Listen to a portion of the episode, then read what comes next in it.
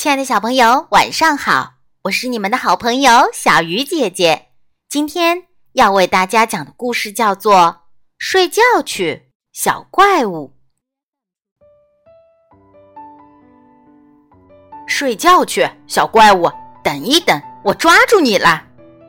安静点儿，小怪物，不然爸爸就生气喽！听见了没？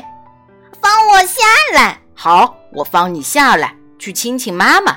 然后我们上楼睡觉吧。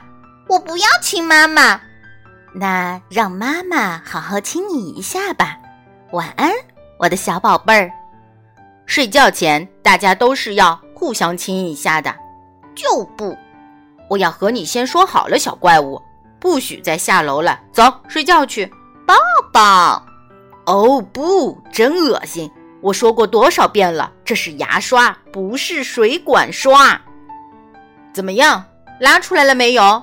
你要是磨磨蹭蹭的，我可就没有时间给你讲故事了。好了吧，总算完事儿啦。走，小怪物，快回你的房间去，小心点儿，会摔倒的。还是这本呢？你怎么总是选这一本呢？今天晚上让爸爸来选好吗？就不。啊，好吧，来，坐到爸爸怀里，安静点儿。讲完后，我们去睡觉。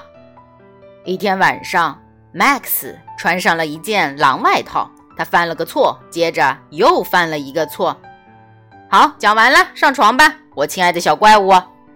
哦，停下！我要生气了。床是用来睡觉的，不是让你当蹦蹦床来跳的。我渴了，又找拖拉的借口。你已经喝得够多了。嗯，我渴死了。好吧，好吧，我去给你倒杯水。可别喝上一个小时啊！时候不早了，希望你今晚能睡上一会儿。我要去亲亲妈妈。不会吧？不行！你早就知道，在楼下的时候就应该亲妈妈的。你可真是个小怪物！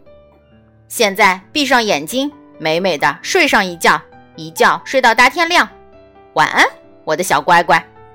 晚安，怪物爸爸。亲爱的小朋友，每晚。你会准时睡觉吗？好了，小鱼姐姐讲故事，今天就到这里了，我们下次再见。